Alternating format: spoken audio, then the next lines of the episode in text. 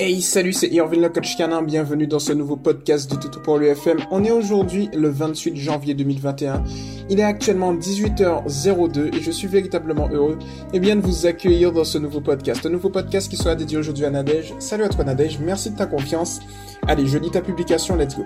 Bonjour, j'aurais une question pour mon bébé collé de 5 mois. Quand on sort en balade et qu'il a peur, il se met à courir et tirer très fort. Comment réagir sachant pardon, qu'il ne tire plus sur sa laisse quand il n'a pas peur? Merci d'avance. Merci à toi Nadège pour ta publication. Alors ici, on rentre tout de suite dans le vif du sujet.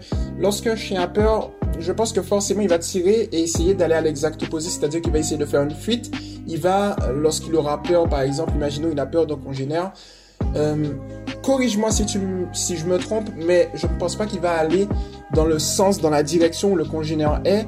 Peut-être qu'il va aller à l'exact opposé.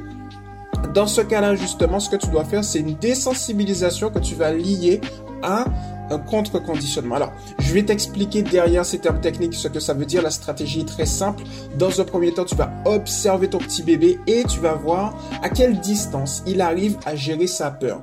On va le faire dans le respect de son seuil de tolérance. Si par exemple à 2 mètres, eh bien, il commence à tirer très fort pour partir, tu vas te mettre à une distance d'à peu près 3 mètres. Alors qu'est-ce qui va se passer? Voici l'exercice que je te conseille. Tu vas te positionner au début dans un endroit calme, sans, sans trop de stimulation, juste avec un petit peu de passage euh, par rapport... Euh, alors, il a peur, il se met à courir par rapport à ce qui lui fait peur. Donc, il y aura une nécessité d'observer les choses qui vont lui faire peur.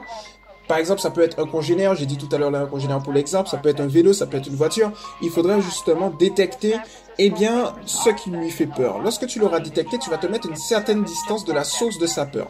Imaginons 5 mètres. Voilà, pour, pour commencer, pour illustrer. Eh bien, à 5 mètres, Nadège et toutes celles et ceux qui m'écoutent, qu'est-ce que tu vas faire? Tu vas l'observer. S'il est calme et serein, tu le félicites par la voix et tu avances tranquillement d'un mètre. Si tu vois qu'il commence justement un petit peu stressé à émettre des signaux d'apaisement, il lèche sa truffe rapidement, il plisse les yeux, il baille, il fait mine de flairer par terre, il tourne le dos, des éléments comme ça, eh bien, tu vas attendre pour voir s'il arrive à se calmer. Si c'est le cas, tu le félicites dès qu'il est calme et serein et tu avances d'un mètre. Si par contre tu vois que c'est trop intense, c'est-à-dire qu'il reproduit le comportement que tu, m'as décrit tout à l'heure là, eh bien il est temps de reculer d'un mètre. C'est comme ça qu'on le fait. Euh, tu vois, c'est ça la désensibilisation. On parle aussi de désensibilisation systématique, progressive. Bref, je sais pas pourquoi on a créé autant de termes. C'est juste pour que ça soit à son rythme. Pour faire plus simple, on y va à son rythme. Donc on, on tâte le terrain, on avance, on recule. Et en fait, tu as trois niveaux, tu vois. C'est-à-dire que tu as sa zone de confort, la distance qu'il arrive à tolérer où il va pas réagir du tout.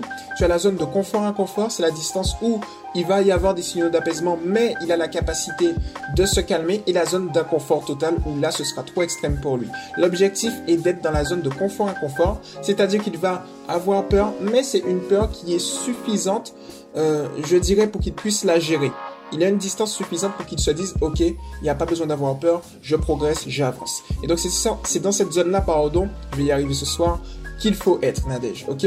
Donc tu tâtes un peu, si tu vois qu'au bout, imaginons, de 10-20 secondes, il arrive à se calmer, tu le félicites, tu avances. Si tu vois qu'au bout de 10-20 secondes, il n'arrive pas à se calmer, que c'est beaucoup trop intense, eh bien dans ce cas-là, il est temps de reculer et d'observer. Si tu vois qu'il commence à tirer fort, fort, fort, très, très fort, eh bien recule un petit peu. Si tu vois qu'il tire modérément, que c'est moins fort que d'habitude, essaye de voir s'il arrive à se calmer justement par rapport à ça. De l'autre côté maintenant, il y a... Euh, alors, j'ai donné l'exemple de il tire pour partir, mais il y a également certains chiens qui vont avoir peur et qui vont tirer en allant dans le sens de la source de sa peur. Imaginons un congénère. Et là, en fait, il fait l'autre réaction, c'est-à-dire qu'il va être réactif. Tu vois, il peut avoir peur et fuir ou avoir peur et être réactif, c'est-à-dire essayer de, voilà, c'est un autre moyen pour retirer la source de sa peur.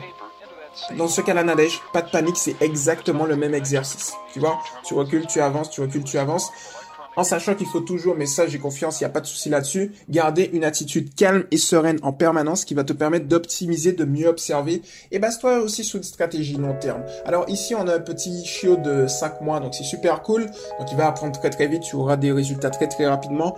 Je suis là et je reste disponible comme tu le sais pour pouvoir optimiser, mais je pense qu'on est vraiment pas loin, on va réussir à ce niveau-là et il n'y aura pas de souci. Donc voilà ce que je te conseille, base-toi sur une stratégie long terme, comme toujours il est possible eh bien que tu résolves le problème assez rapidement. Imaginons si tu te bases sur une un ou deux mois, pardon, pour régler le problème. Il est possible que au bout de trois semaines, eh bien, le problème soit réglé en fonction de, son niveau, tu vois. Mais moi, je pense que ça va se régler rapidement, mais base-toi quand même sur une, vision long terme qui va te permettre de mieux optimiser, de mieux observer, de ne pas stresser, et puis tout va bien se passer. Donc, je reste disponible, Nadège, si tu as d'autres questions. Et puis voilà, c'était Erwin le coach Cana. Toutes celles et ceux qui m'ont écouté, j'espère que ça vous a plu également. Petit podcast sympathique. Euh, on se retrouve voilà, très rapidement, j'ai bugué sur Tout pour lui TV. Voilà, si vous n'êtes pas encore abonné, abonnez-vous. Il y a de grosses nouveautés qui vont arriver. J'en dis pas plus. Et si vous n'êtes pas encore sur le mouvement Toto pour lui, c'est éducation positive pour les chiens officiels. Le officiel entre crochets, a du 6, Toto pour lui. C'était Irvin le coach canin et on se retrouve très rapidement dans un prochain podcast. Ciao